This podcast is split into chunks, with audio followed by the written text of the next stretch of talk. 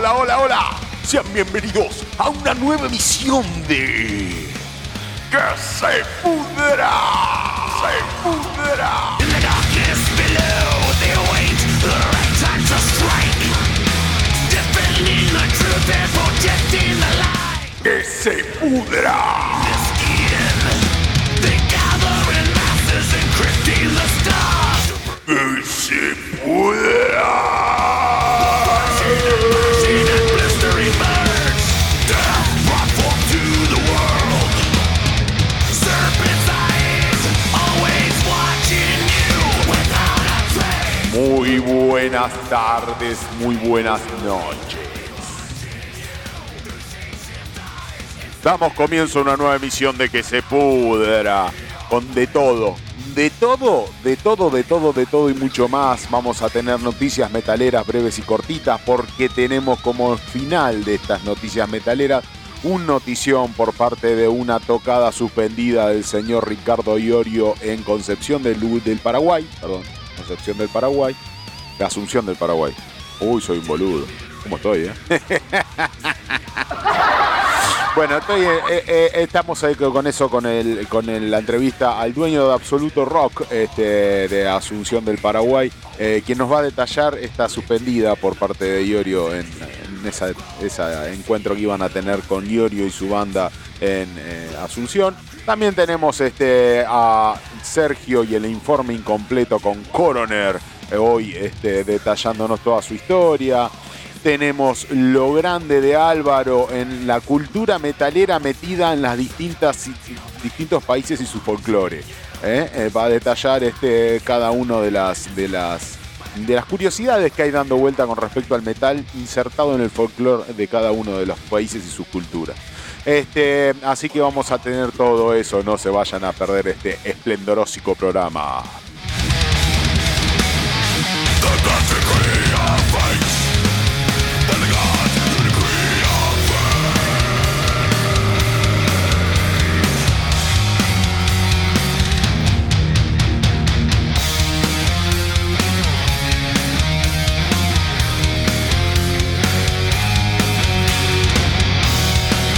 Estamos acá transmitiendo este día sábado, previo al Día de la Madre. Espero que la pasen muy bien mañana con cada uno de sus madres, con la madre de sus hijos, sus madres o la madre que han designado ustedes que sea su madre, o a quien les representa su madre, o la madre que los parió.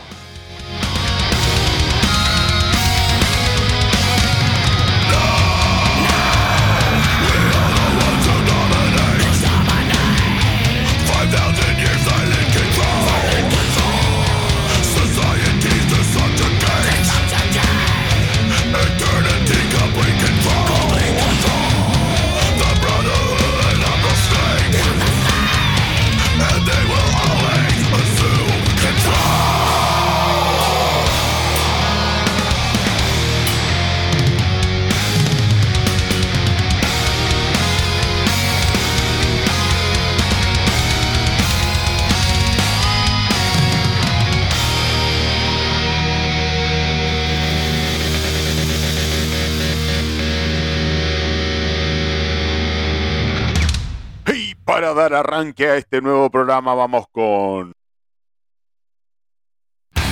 Noticias Metaleras para un mundo enfermo. Y con respecto a las noticias metaleras, System of a Down toca por primera vez Protect the Land y Genocidal, Genocidal Humanoids.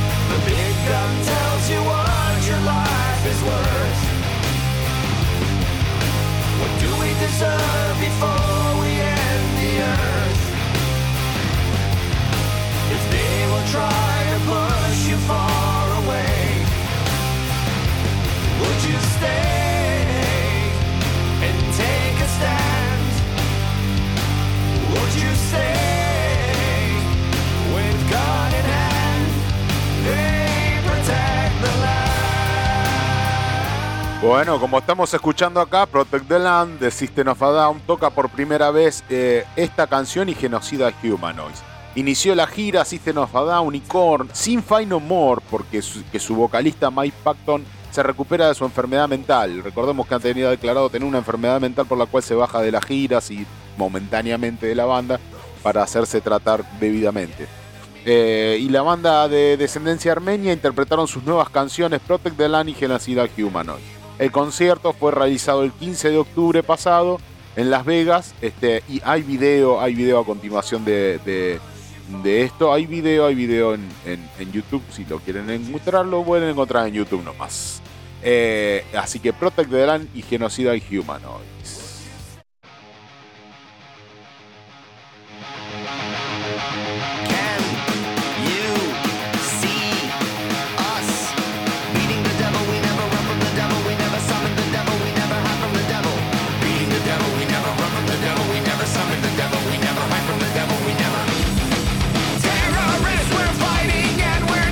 Qué gran banda System of a Down, qué poder que tiene y vuelve en vivo, eso es glorioso. Y con Korn, ni te cuento.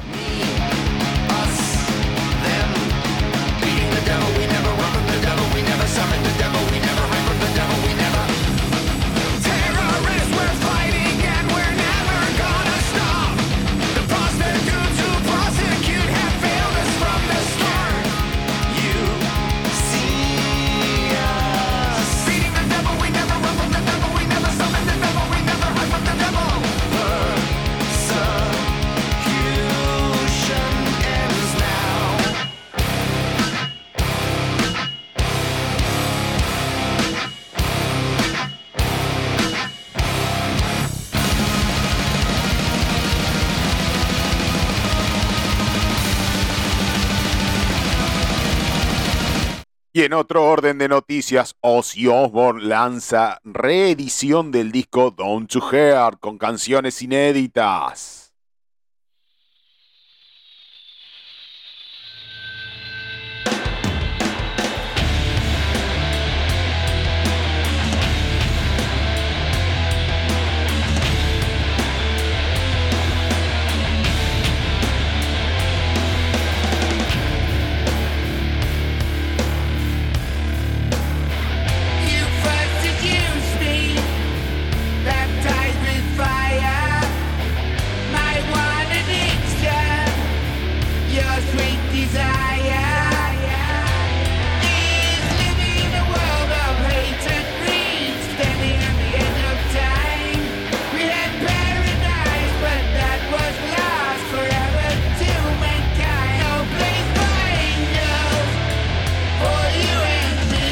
Bueno, Ozzy Osbourne celebra lo grande 20 años del disco Down to Hear y habrán tres canciones inéditas, que son No Place for Anger, Dreamer en una versión acústica y Get My Throat en un single.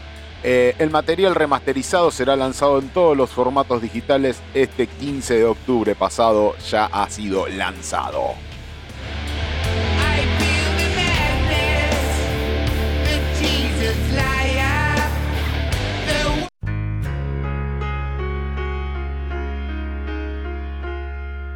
Y ahora estamos escuchando un poquito de Dreamer, una versión acústica eh, reeditada por parte de Ozzy. A ver, un clásico.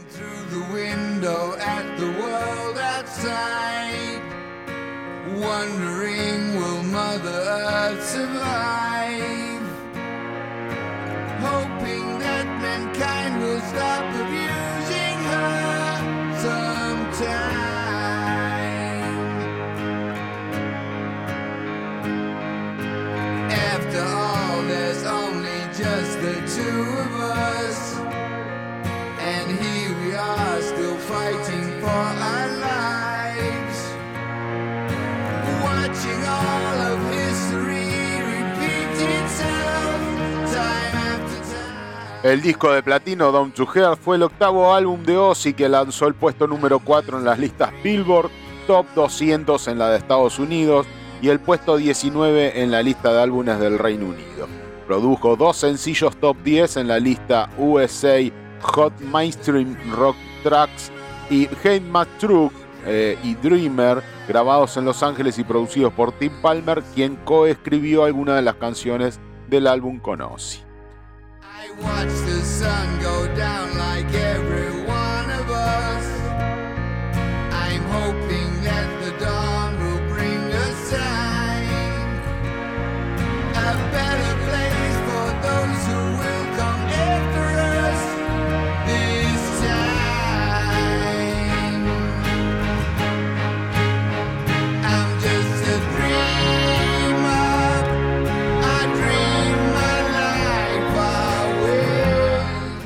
Aparte de Ozzy, colaboran el guitarrista Zach White, el bajista Robert Trujillo y el baterista Mike Bordin de Final More.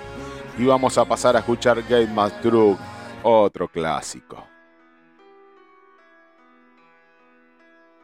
Una muestra gratis.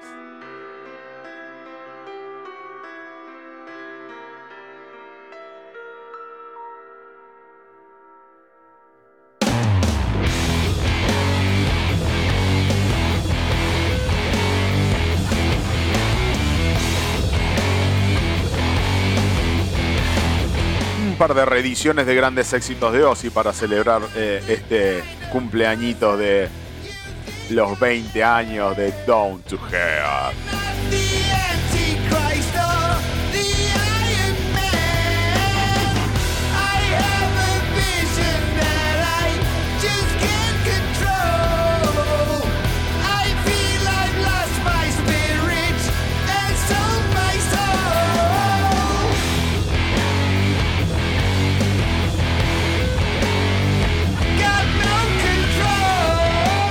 ...14 temas con, versión, con una versión expandida... En los, con los 14 temas en su, en su versión expandida... Get My Truth, Falling Hell, eh, Hell, eh, Dreamer, No Ace White Out... Eh, That I Never Had, eh, You Know, parte 1, Junkie, Running of the Time, eh, Back Illusion, Alive, Can You Hear Team, No Place for Angel Dreamer acústico, Get My True Single. Así que disfruten esto que obviamente está publicado en Spotify y en otras plataformas de distribución.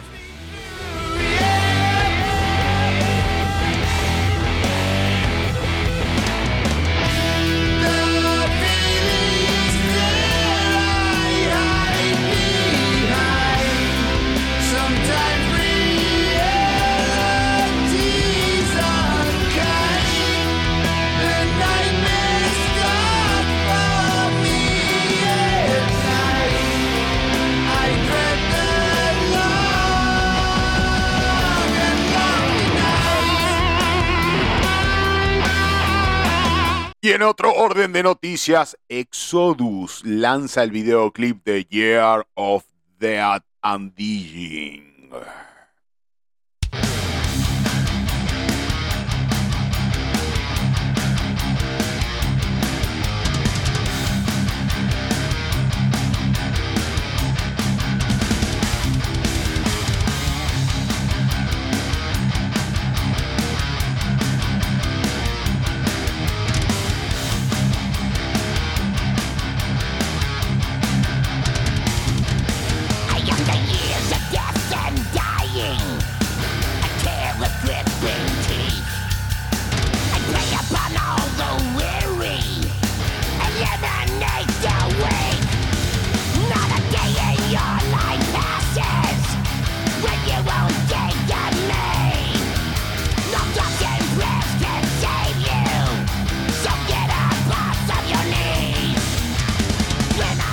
Exodus acaba de estrenar el videoclip de Year of Death and Digging, que es el tema que estamos escuchando de fondo, en la cual será parte del disco Persona Non Grata, disco que ya han lanzado una, eh, un adelanto, lo pueden encontrar en Spotify, que tiene como fecha la venta el 19 de noviembre a través de Nuclear Blast.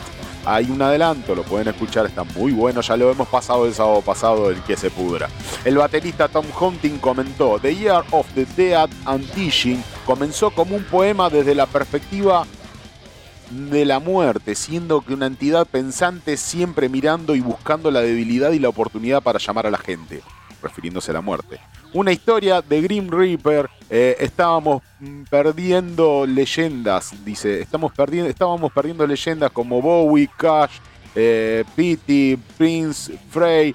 Y la lista sigue y sigue. Eh, me rememorando a, estrellas del rock y del pop que se han ido en estos últimos años, en estos últimos dos, tres cuatro años, incluidos los dos de pandemia. Eh, luego empezamos a perder familiares y amigos en nuestra propia órbita. Compartí la letra con Gary Hall, eh, quien ayudó a inspirar yo con el fraseo para terminarlo y ya a los chicos les encantó, dice Cetro Sousa. Eh, lo estaba cantando, así que tuve que seguir escribiendo hasta tener lo suficiente para completar la canción. Así se refiere entonces este Exodus al lanzamiento de, esta, de este video que hace referencia a la muerte y un homenaje a todos los que se fueron y todo lo que hace a, Exodus para completar esta canción maravillosa y ahora con video y lo pueden encontrar en YouTube. Que lo disfruten.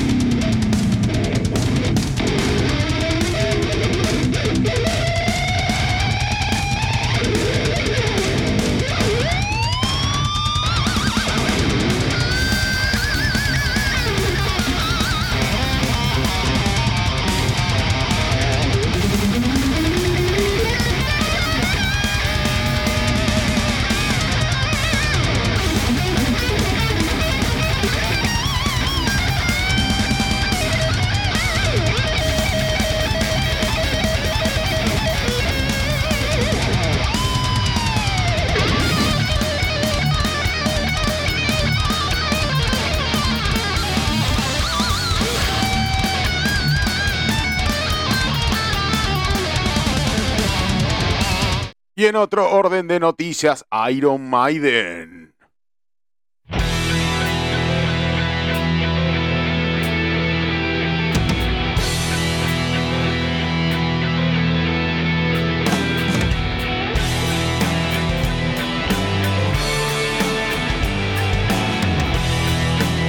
La Noche de la Bestia, película que se centra en Iron Maiden, se estrenó en los cines.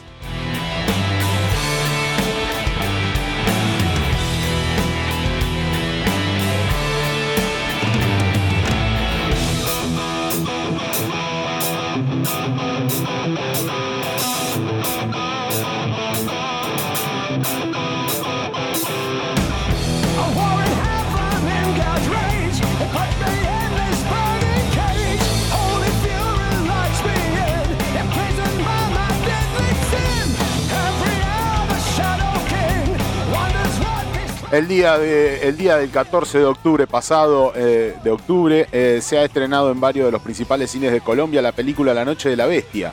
Esta cinta nos cuenta la historia de Chucky Vargas, dos Chucky y Vargas, dos amigos que están a punto de cumplir su sueño de ver a Maiden, pero los dos malandros, dos malandros le roban sus boletos.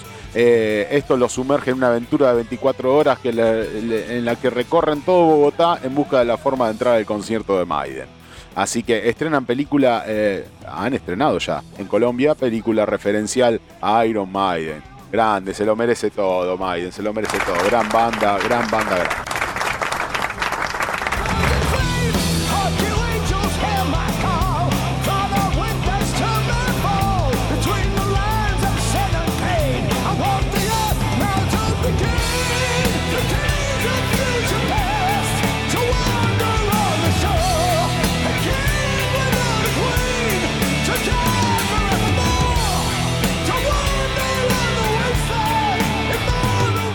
En la película en cuestión, que les recuerdo que se llama La Noche de la Bestia, por si la quieren buscar por ahí, piratita, bueno, eh, eh, yo no dije eso, ¿quién dijo eso? No eh, dice La Noche de la Bestia es titulada esta película de Colombia que se trata sobre Iron Maiden dirigida por Mauricio Leiva Koch. y producida por Fidelio Films. Este, mm, el sitio web Spoiler Time lanzó una reseña de la película detallando cada aspecto interesante, dejando finalmente una nota positiva para este film colombiano que aspira a grandes carteleras del mundo, obviamente pasada la pandemia. Eh, mm, vamos a dejar les van a dejar un extracto de la película y lo pueden encontrar la reseña entonces en YouTube este, de esta gran película que hace referencia a Iron Maiden.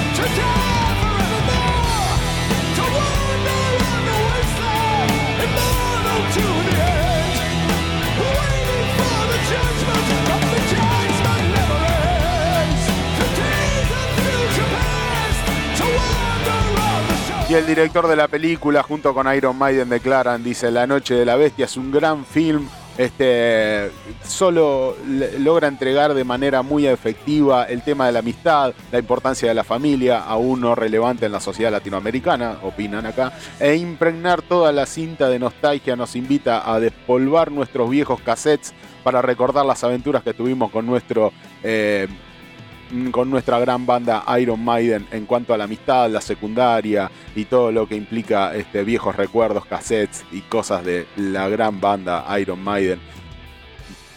Escúchenla, mírenla, mírenla, la película debe estar muy buena, debe ser una, una cuestión muy, muy naif sobre Iron Maiden, pero buenísimo. Yo creo que es para recomendar.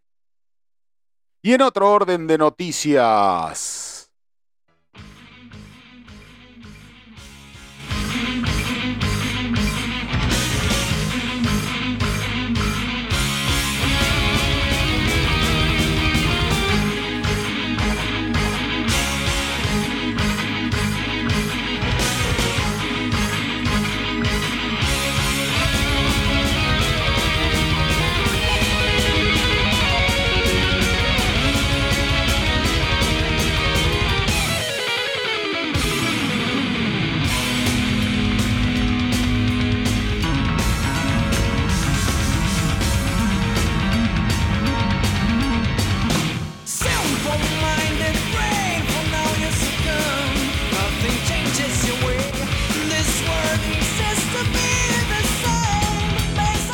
Lanzan película trailer del documental de André Matos, Maestro do Rock.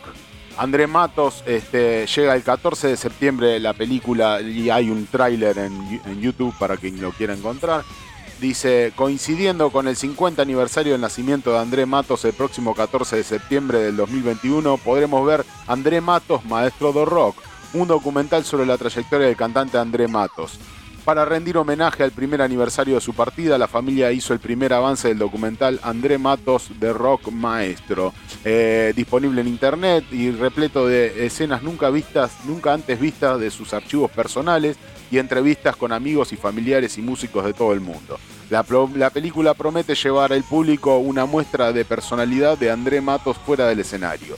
Eh, bueno, hay un tráiler de André Matos, así que maestro de rock eh, de André Matos y su parte de su vida. Eh, recordemos que André Matos falleció a los 47 años de edad un ataque al corazón y la historia de la vida del vocalista de Angra, de Shaman y de bueno su carrera solista André Matos tuvo su último acorde el 8 de junio del 2019. Sin embargo, la carrera de cantante de rock más internacional de la historia de Brasil continuará conmoviendo a los fans durante mucho, mucho, mucho, mucho tiempo. Así que mm, audiovisual, de todo, de todo en estas noticias en que se pudra.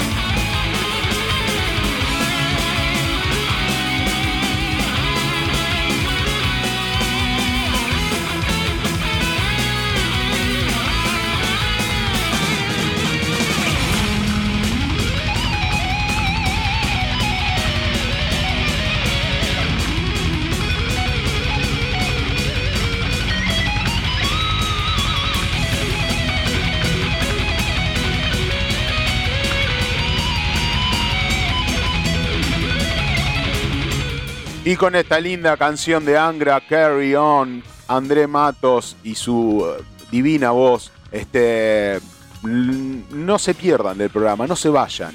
Eh, en momentos, el informe incompleto de Sergio Antonio Aguilar y después de eso, después de eso la entrevista a Absoluto Rock, al dueño del bar Absoluto Rock, donde iba a tocar Ricardo Iorio eh, hoy sábado, mañana domingo suspendido. Suspendido, suspendido por razones que vamos a detallar. Este, ahí estuvo la ley involucrada, la ley de, Paraguay involucrada con algún productor de Ricardo. Así que este, no se lo pierdan, no se vayan y sigan en que se pudra.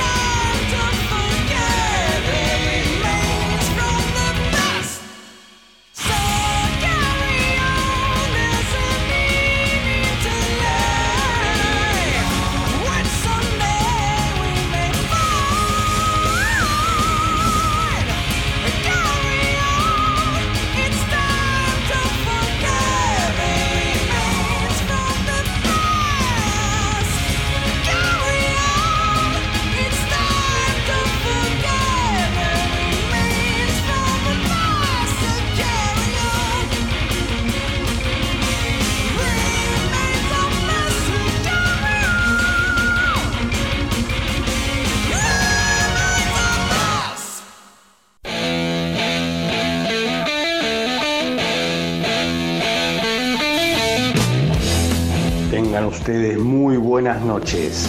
Mi nombre es Sergio Antonio Aguilar y esto es el informe incompleto.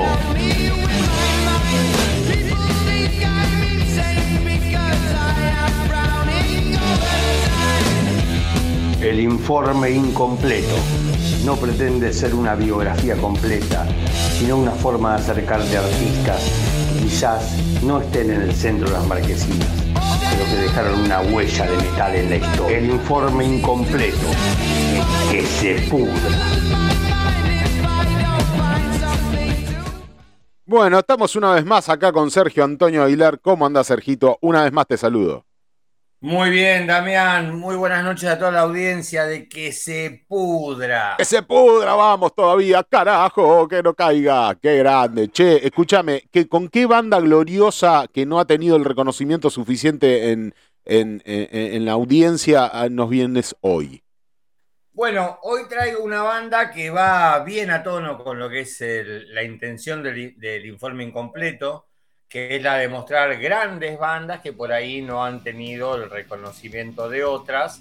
Pero bueno, la verdad que esta banda tiene una trayectoria eh, no muy extensa, pero dejó, ha tenido una producción eh, importante de cinco discos, eh, cuatro de los cuales pueden ser considerados discos prácticamente clásicos, o por lo menos tres de los, de los, por lo menos tres de los cinco discos son considerados clásicos.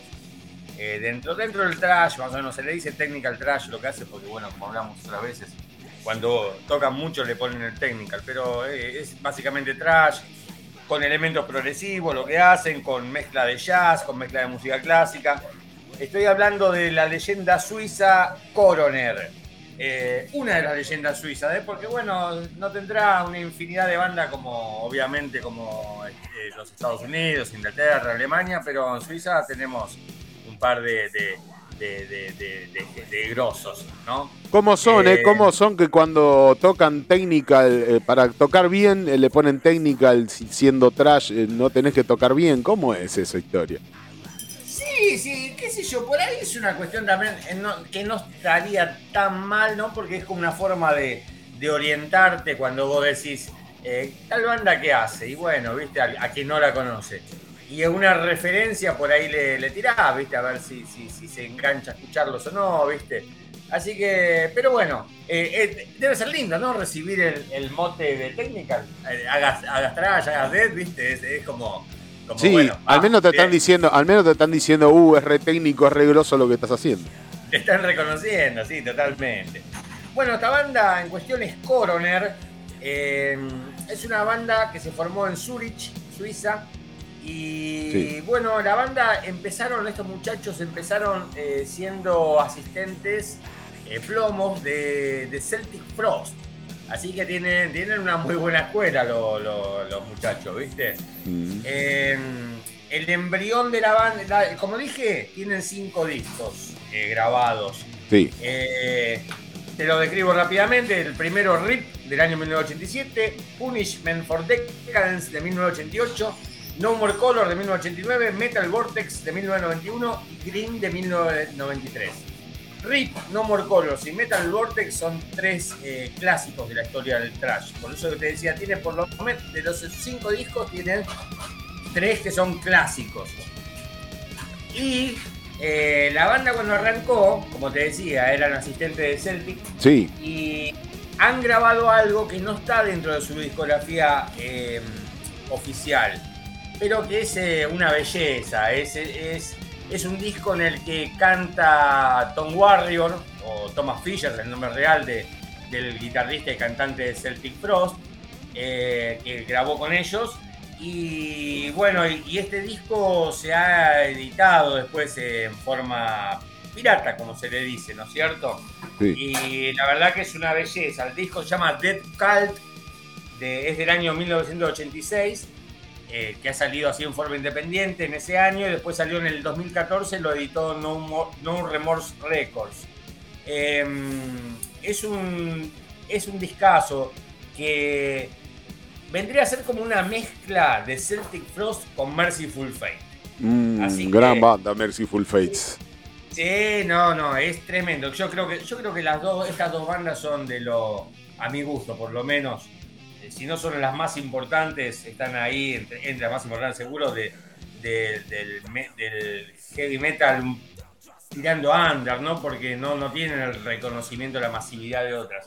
En parte también por la forma de manejar su carrera, ¿no? Porque eh, Tom Warrior he sabido que es bastante crítico en la industria musical, ¿viste?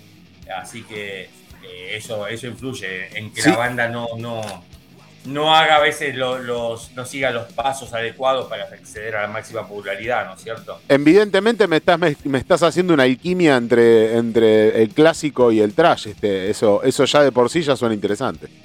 No, sí, sí, sí, totalmente. Es un disco, es, es tremendo el disco, pero no figura dentro de su eh, catálogo, eh, del catálogo oficial, ¿no es cierto? Eh, así que bueno, es, es un tema que ya es un disco que es una, como una curiosidad y es la verdad una, una belleza que recomiendo que lo busquen.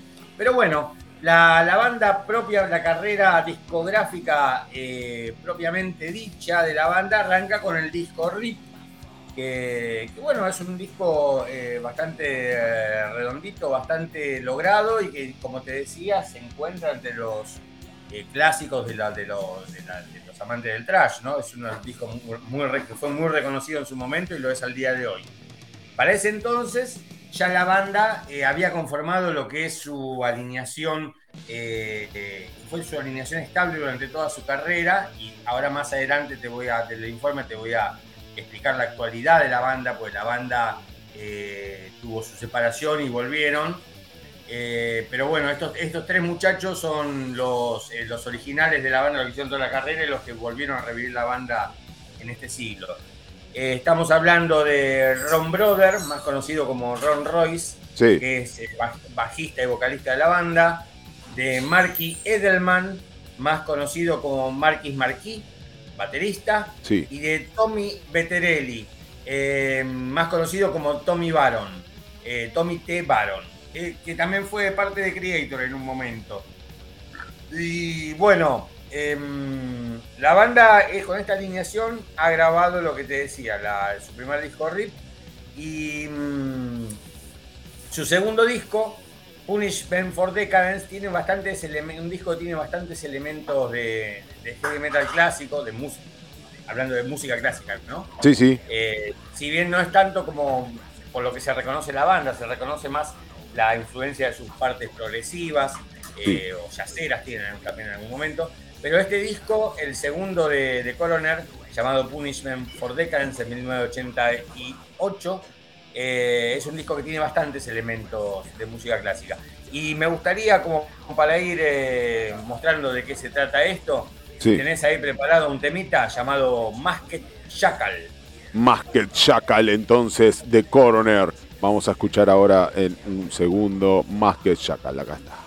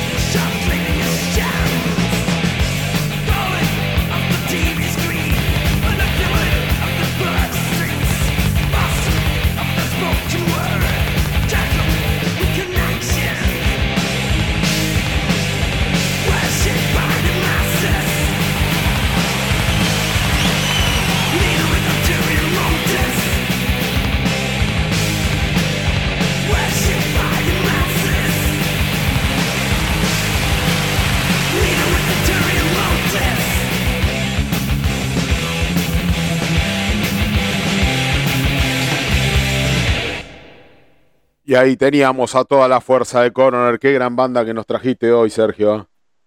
Una, sí, sí, una banda tremenda. Este, ese tema tuvo difusión en MTV, tuvo un video. Eh, bueno, un video que me llevó en ese momento, los vi de casualidad, porque no, no, no solía, no tenía ni cable en casa, pero bueno, lo tuve, lo vi de casualidad y dije, ¿qué es esto, loco? Encima un trío haciendo eso y, fui al toque a comprarme a una disquería a buscar el CD de Coronel que tenía ese tema. una, una época pasada.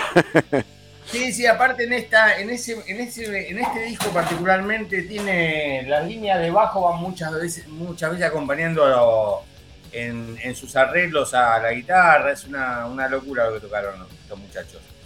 Y bueno, esto, este fue el segundo disco de, Coroner.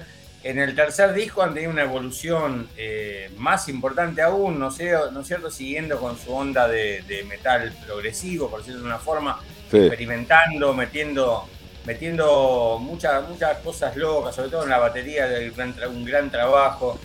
Eh, quizás haya sido muy bueno que la banda sea estable, ¿no? Porque fueron los mismos tres eh, músicos que hicieron todo. el guitarrista y el bajista componían la música y el batero las letras. Em, así que, bueno, quizás sea importante que hayan tenido una estabilidad eh, y se hayan consolidado juntos en su carrera, ¿no es cierto? Lo lograron, lograron tener una estabilidad, por lo general eso es bastante difícil en las bandas. Claro, sí, totalmente. Bueno, con su tercer disco, No More Color, eh, también siguieron cosechando reconocimiento de la gente, ¿viste? Pero lo que pasa con muchas bandas, eh, llega el reconocimiento, pero también les hace falta ventas, les hace falta una convocatoria importante, ¿no? Como para, para sustentarse, para sacar dinero. Sí, sí, para vivir de eso. Pero bueno, es el gran problema que tiene la, gente que hace música de estos palos que no son los más masivos. Y bueno, está bien, tienen la satisfacción de, que estamos hablando hoy de ellos, eh, discos que tienen, eh, ¿cuántos años? 40 años tienen estos discos y han quedado para, y, hay gente que los va a descubrir. Ahí seguramente, eh, ojalá que haya del otro lado escuchando a alguien que no conocía esta banda y que se acerque porque eran tremendos, ¿no? Sí, creo que, eh, hasta lo que estoy viendo acá, creo que lo más viejo que tienen del 93, ¿puede ser? Claro, claro. Lo más cerca, mejor lo más cerca a la fecha, ¿no? No lo más viejo, perdón. Claro, bueno. Pero, pero bueno, ese fue, digamos, el, eh, donde finalizaron su, su etapa clásica, ¿no? Ah. Eh, la banda eh, grabó No More Colors en el 89, en el 91 otro gran hito en su banda fue Metal Vortex. Pero bueno, si queremos vamos con un tema del, disco que te acabo de nombrar, de No More Colors. Bueno. vamos con DOA, Dead or Alive. Ok, Dead or Alive, de Coroner.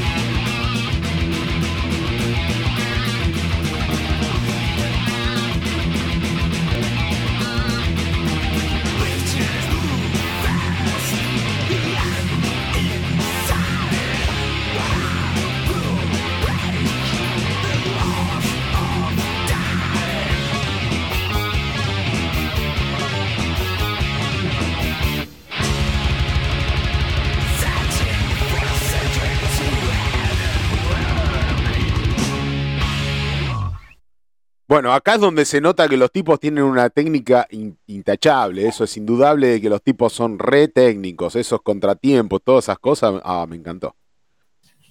Totalmente, sí, tiene, han evolucionado mucho ya en este disco, por eso que es, eh, ya es un, es un disco totalmente maduro, una banda súper afianzada, y así han seguido, el disco siguiente también sigue en, la, misma, en la misma onda. Eh, un metal progresivo, eh, recontra bien tocado. Me, me, encantan las, partes de batería, los cambios que tienen, son sutilezas. Son discos que vos los podés poner eh, de fondo mientras haces otras cosas, porque a veces también uno, no tiene tiempo de sentarse a analizar. pero vos ponés un disco de Coroner, ponelo, dejalo andar, y cada tanto vas a. Es para que pasa acá, vas a prestar atención y vas a encontrar un montón de cosas, ¿viste? Ni hablar si te pones a escucharlo con auriculares y ahí te vas a volver loco, ¿viste? La verdad que tienen. Es una banda muy, muy compleja para bien. Sí, sí. Eh, así que, bueno, la banda siguió su, camino, ya te digo, como siempre, eh, eh, recibiendo la aprobación del, del, público, de la crítica, por sus trabajos, por sus excelentes trabajos, pero sin generar, digamos, un, una masividad y unos ingresos económicos que le permitieran, digamos, eh, darse ningún tipo de lujo, ¿viste? Más que seguir adelante a los ponchazos, peleándola. Eh, llegan a su último disco del año 1993, un disco que mucha gente lo critica, lo critica por, por creer que, ellos buscaron de subirse, digamos, a las tendencias del momento, eh, explorando ritmos más lentos, más tranquilos. Eh, yo no comparto su opinión. Eh, la verdad que es un disco que a mí me gusta muchísimo. creo que es un, disco que es un paso más en su evolución. Y me parece que una banda que quiere venderse, por decirlo así, ¿no? De, la manera tradicional, venderse eh, y hacen música para eso, no van a hacer temas largos, eh, eh, largos con climas densos, no lo van a hacer, porque no, eso no te, pasa, no te lo pueden pasar a ningún lado. No tiene radio eso, claro. No, no, por eso, o sea, no tiene, no tiene sentido, no engancha, no, no tiene gancho tampoco para un público masivo. Yo creo que lo hicieron porque les, les cantó hacer así. De hecho, ellos consideran ese disco como, como han declarado que es el disco eh, que lo consideran como, el preferido de ellos. Sí. Eh, y así que, pero bueno, si bien la banda ha evolucionado para bien, eh, llegó el momento de decir, bueno, tomar la decisión de, poner un punto final a la carrera, dado que no lograban un sustento económico que, lo satisfaciera, ¿viste? Cosa que pasa con muchísimas bandas que hemos hecho los informes y que es, es, la cruda realidad. A veces eh, uno que lo mira de la forma romántica dice, no, uno toca, no toca por la plata, pero sí, está bien. Uno toca por ahí, tiene otros, otros trabajos y, ellos que, que, quisieran dedicarse de lleno a esto no logran con esto sustentarse y bueno Claro, llega un eh, punto en donde tienen que, tienen que obtener algún rédito económico para poder vivir de esto y dedicarle todo su tiempo a esto, si no, no tienen tiempo. Es, sí, sí, lamentablemente es lo que suele suceder. Es lo que le sucedió a ellos y por eso le pusieron punto final a su carrera. Que después eh, tuvo, tuvieron un regreso, volvieron, pero como te decía, hablando del tema económico, ellos se mantenían con otro laburo, ¿no? Tenían. Eh, por ejemplo, quien, eh, Ron Royce, eh, quien es el, frontman de la banda, bajo y voz, eh, es electricista. O sea, vos por ahí se te cortó la luz en Suiza y llamaste urgencia 1 y, y te aparece el fulano. claro. Ahí no, no vale, no vale, viste, no vale hacer trampa, viste, bajar la térmica, se me cortó la luz y Mandame el operario Roy, por favor. No, pero tenemos otro. No, no, no, mándamelo a Roy, te dije. Mándamelo a Roy. Claro, Metan grid son otra cosa. Pero bueno. Así que Ron Roy se gana la vida como electricista. Eh, el baterista Marcus Marquis eh, eh, es diseñador gráfico y Tommy Maron es quizás el que más relacionado con el ambiente musical porque es ingeniero de sonido y, trabaja en, producción de bandas, así es, eh, más generando su dinero dentro del ambiente de la música, ¿no?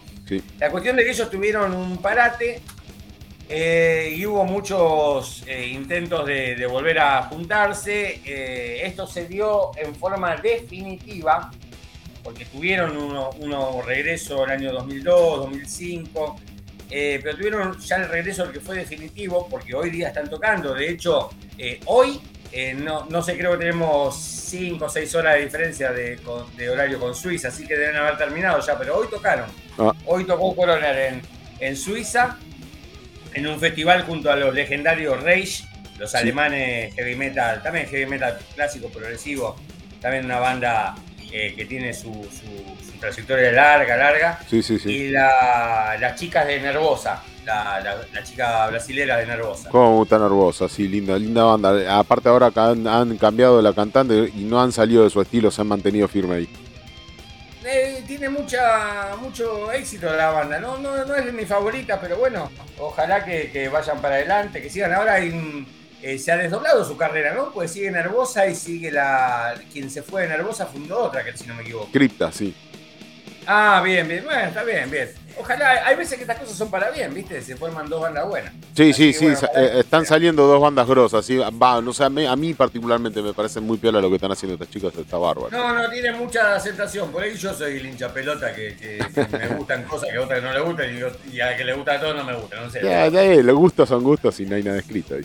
Más vale, sí, sí, sí, aparte estamos hablando de música, no de las Obvio, chicas. ¿eh? Seguro. está, sí, sí, sí, tiene Ahí sí perdió, ahí creo que perdió Nervosa, ¿no? En ese, en ese contexto creo que perdió, ¿no? No, no, no me parece que porque cambiaron de cantante decís vos que perdieron algo. No, no, no creo, no, no, me parece que ah, están, sí. Sí, sí, me parece que están siguiendo fiel el estilo y me parece que están logrando cosas habiendo cambiado de cantante y entonces, como decís vos, se fundaron dos grandes bandas, Crypti y Nervosa ah, por un lado. Me parece que está bueno. Bueno, eh, sigamos con, la seriedad que nos caracteriza, Damián, de, con la seriedad que nos caracteriza. sí, re serio. Eh. como, te decía, compa, entonces eh, resulta que la banda sigue activa. volvieron en forma definitiva en el año 2011. Sí.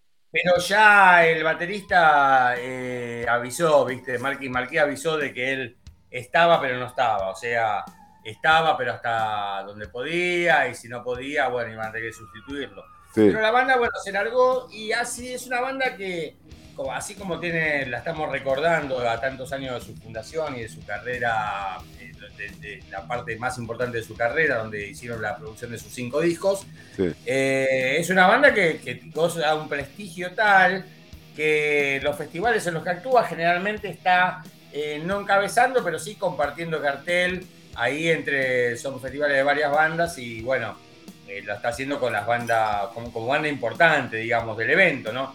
Te decía en el día de hoy, tocan junto a Rage y bueno, son dos bandas que están codo a codo ahí en años de carrera, ¿viste? ambas eh, más, con un perfil más under, ¿no? Eh, también tienen una fecha programada para noviembre, también en Suiza, que la cabeza de cartel es Nazaret, que son estos eh, viejos, em, yo no sé, yo no diría heavy metal, pero son bandas que están considerados por muchos como heavy, quizás sean de los comienzos del heavy metal, ¿no? Bandas de los 70 que... Claro, es, que el sonido mutó tanto que por ahí uno piensa y por ahí cualquiera creería que Kiss era heavy y, y, era rock and roll, pero lo que pasa es que en ese momento estaban haciendo todo, entonces, bueno, el sonido fue mutando. Hacer algún deberíamos hacer un análisis exhaustivo de este tipo de bandas que son eh, tipo, por ejemplo, Nazaret es una, eh, Uria Hip es otra, eh, Blue Hostile Cult es otra, son bandas que, que mismo los, los músicos que han fundado después la, la banda como las bandas ya más aguerridas, ¿no? Músicos de la edad de los músicos de Metallica, por ejemplo, iban a ver a estas bandas. Como bandas, las tienen como bandas referentes, pero no suenan como heavy metal. Pero bueno, es una discusión que no, no tiene sentido para discutir. ¿eh? Sí, el, ejemplo más clarito es Iron Man, este, Ozzy con, el, con los pantalones Oxford, la camisa con, con, con cuello eh, ancho y moviendo la peluca. Eso en el contexto de una canción que mm, hoy por hoy no suena metal. Hoy por hoy, si van a hacer metal, eso no sería. ¿Entendés? Totalmente así, hablar de la vestimenta, todo, claro, venían de otro, todavía no habían nacido, se estaba formando. Claro, entonces vos decís, ¿y qué? ¿Black Sabbath de metal? Sí, escuchá Iron Man y míralo. No, y bueno, entonces. Totalmente, hay un video de Paranoid que están con la, la bola de, de, de, colores. Claro, viste, redisco, y vos decís, ¿eso es metal? No, pero es Black Sabbath. ah, bueno, y entonces. Pero bueno, siguiendo con, con Corona, te decía, tiene más fechas y tiene también programada para el año que viene. Ya tiene una fecha en Irlanda, por ejemplo, donde el cabeza de cartel es Candlemas, los, legendarios Candlemas, eh, creadores de. No, no sé si creadores, no, creadores no serían, pero son quizás la banda más destacada del Doom. Eh, pero bueno, la cuestión es que la banda está eh, activa, ¿no es cierto? Hasta el día de hoy. Eh, quien se hace hecho cargo de la batería ya desde el 2014 es un baterista eh, de origen italiano llamado Diego Rapacetti. Sí. Así que bueno, los acompaña desde el 2014 y el chabón eh, también, es profesor de batería, es sesionista. así que bueno, está más dedicado, está más laburando dentro del ambiente de la música, así que quizás ha sido un buen cambio.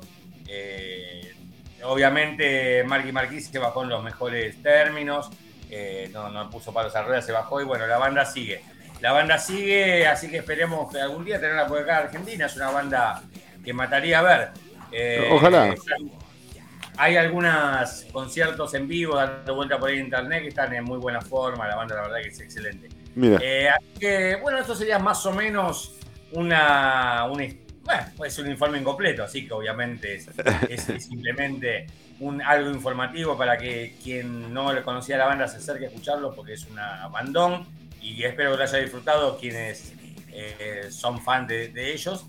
Eh, antes de irnos me gustaría volver a recomendar eh, su disco, el que no figura en la, como oficial, el primero, Dead Call eh, búsquenlo porque está eh, por la red. Lo van a poder, se lo van a poder descargar de algún lado. En Spotify no se molesten porque no está. Eh, está ah, en otros lados, en YouTube. bueno. bueno, Así que ya con esto le podríamos poner punto final a este informe, yéndonos con un tema de su último disco oficial, del disco Green. me gustaría, si tenés ahí a mano, Damián, Internal Conflicts. Internal Conflicts. Y con este tema nos despedimos. Esperemos, este, junto a Sergio, haber despertado los oídos de quien no conocía esta banda, como siempre, en estos informes incompletos de Sergio Antonio Hilar. Gracias, Sergito. Gracias a vos, gracias a todos. Y aguante Coroner y aguante que se pudra. Que se pudra. Coroner, Internal Conflicts. Escúchenla, gran banda, gran informe. Hasta luego. La semana que viene otra vez con Sergio.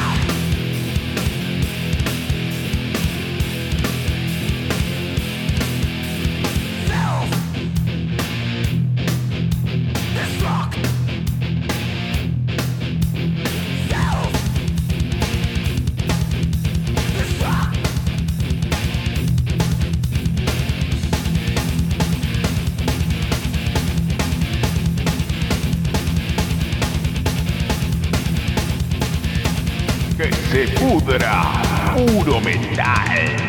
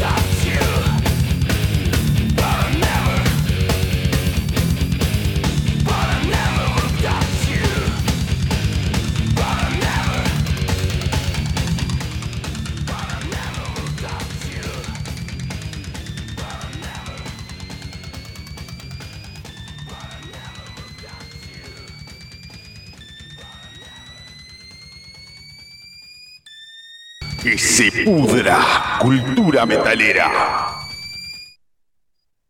Eh, para dar comienzo a, este, a esta entrevista con el dueño de Absoluto Rock desde Paraguay, les voy a leer el comunicado que ellos mismos han lanzado eh, a modo de, introducción al respecto.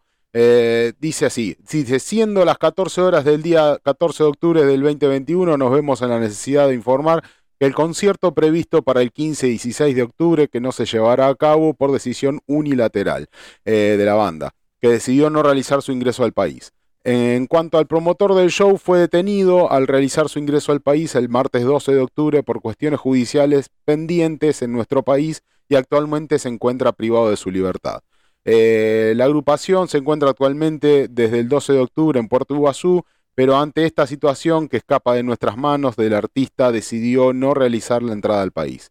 por parte de Absoluto Rock Bar se cumplieron todas las disposiciones pactadas en el acuerdo. Incluye, inclusive se le ofreció realizar una única presentación, pero tampoco encontramos una respuesta positiva. Teniendo en cuenta esto y el trabajo que se vino realizando hace más de ocho meses, Absoluto Rock da por suspendido el show y se reserva el derecho de tomar las acciones legales correspondientes. Queremos agradecer a todos los fans por confiar, en la gestión del local, también a las marcas que nos apoyan y a las bandas locales en todo nuestro crew. Eh, también eh, no queremos dejar de agradecer a Baltasar Montaro, bajista, y Darío Traverso, guitarrista, que ya se encuentran en nuestro país y son víctimas, como todos nosotros, de la decisión del artista. En cuanto a la devolución del show eh, de Ricardo Iorio en Paraguay, estaremos informando el lunes 25 los mecanismos del mismo. Eh, Ariel, ¿cómo te va? Buenas noches. Sí, buenas noches, ¿qué tal todo? Eh, tengo entendido que ahora en este momento están tocando igual, eh, están tocando artistas de, la banda de, Ricardo con artistas locales, ¿verdad? Sí, sí, bueno, ahora son las 10 y 10 acá en Asunción. calculo que ya en breve van a estar empezando a arrancar el show. Yo en breve me voy para el local. Y sí, eh, estuvimos, luego de ese jueves de noche donde se comunicó esto, nos estuvimos reuniendo entre algunos de los socios del, local, después pudimos hablar con Baltasar y Darío para que ustedes entiendan, eh, esta presentación eh, traía a los Martínez con Ricardo más dos artistas invitados de, de Ricardo, ¿verdad? Que en este caso eh, Balta es un amigo de años de, Ricardo y bueno, tenía como dos artistas invitados, ¿verdad? Eran básicamente la, misma formación sin el bajista y sin el guitarrista, sin los León. Ok, contanos, contanos por favor desde el comienzo cómo comenzó las negociaciones hace varios meses, hace ocho meses según el comunicado que ustedes mismos lanzaron. Este, contanos cómo comenzó las tratativas para llevarlo a Ricardo a, Asunción. Bueno, según tengo entendido, eh, todo comenzó con, con unas charlas que Baltasar tuvo con, con Giorgio y le, manifestó las ganas de venir a tocar acá en Paraguay. Entonces, eh, como Baltasar no tiene por así decirlo, experiencia en el, en el área de management, eh, se contactó con, con, con, Lucas Re y le, le, indicó la posibilidad. Y esta persona empezó a hacer las averiguaciones hasta que cayó con nosotros. Eh, eso fue en febrero. Entonces, hablamos, hablando, hablando, nos, nos, nos ofreció el trato y obviamente nosotros accedimos, ¿verdad? Porque para nosotros, yo particularmente, eh, soy rockero metalero gracias a Hermética, ¿verdad? Por, por, más que sea acá de Paraguay, de, de, Asunción, me influenció bastante Hermética. Entonces lo vi también a, a Malón, a O'Connor, ya lo vi a Alma Fuerte en varias oportunidades. Entonces tengo ese arraigo hacia su música, ¿verdad? Qué orgullo que me das que escucharte decir esto. Sí, entonces como todo fan, obviamente cuando, cuando nos ofrecieron el, el show de, de, él, obviamente todos estábamos bastante emocionados, ¿verdad? Y bueno, eh, se, se, anunció una fecha para mayo, no se pudo concretar porque las restricciones estaban muy severas todavía.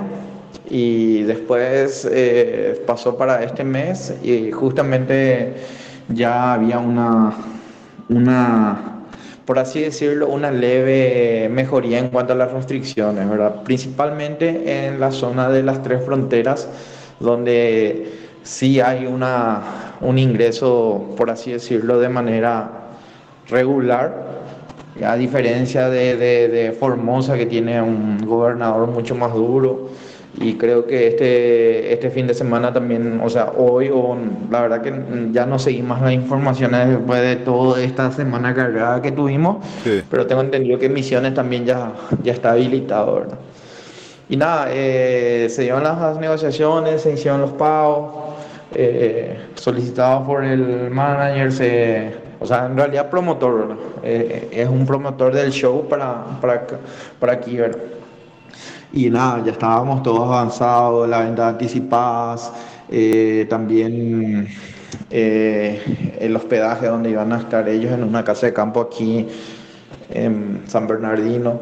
Y bueno, eh, hicimos una avanzada, nos fuimos hasta Ciudad del Este para recibirle con algunos amigos y el, el momento de que el manager se adelantó, ah, el promotor, perdón, nuevamente, el promotor se adelantó para hacer los trámites, le saltó una orden de captura y bueno, ah, desde ahí prácticamente empezó toda la tormenta, ¿verdad? Eh, después, al día siguiente, eh, ya era imposible, ya nos dimos cuenta de que todo se le venía abajo a este promotor y tratamos de, de concretar con, con Baltasar eh, la, la, realización del show, tratando de hacer una única fecha, pero ya eh, Llorio, como dice en su comunicado, después obviamente ya tenía ser, serias dudas, ¿verdad?, de poder, de, de poder seguir a cabo con, con todo lo que eh, se tenía pactado, ¿verdad? Yo sí, creo sí. que acá ambas partes fuimos víctimas, ¿verdad?, después de, del día de, después de meditar, pensar en tra eh, tranquilamente, porque la verdad que nosotros creemos después del comunicado que tanto él como nosotros salimos víctimas de, de, de, cómo lo llevó adelante esta persona. ¿verdad? Y nada, ¿verdad? Hoy por hoy te puedo decir mucho más tranquilo que, que vamos a tratar de ver la manera de poder hacer contacto directo con ellos para poder ver una posible reprogramación en el día. Estábamos bastante ofuscados, molestos, sin saber la, eh, la versión del artista también, por así decirlo, no, no muy claramente. Y nada, ¿verdad? Eh, hoy por hoy te puedo decir de que como uno de los dueños vamos a tener obviamente algunas reuniones internamente para ver qué se va a llevar a cabo de ahora en adelante, pero si es por mí en particular, hoy mucho más tranquilo. Empecé a, a tratar de hacer los primeros intentos, ¿verdad? De poder llegar a, a una posible reprogramación, que obviamente en el transcurso de la semana, mucho más tranquilo, podemos saber si eso va a poder ocurrir o ya no. Entonces, por eso justamente tenemos una semana de tiempo para poder eh, ver el tema de la devolución en la estrada, porque queremos pensar tranquilos, ver qué alternativas hay. Y bueno, estamos también deseosos, por así decirlo, del show histórico de él acá, ¿verdad? Pero ya, sí.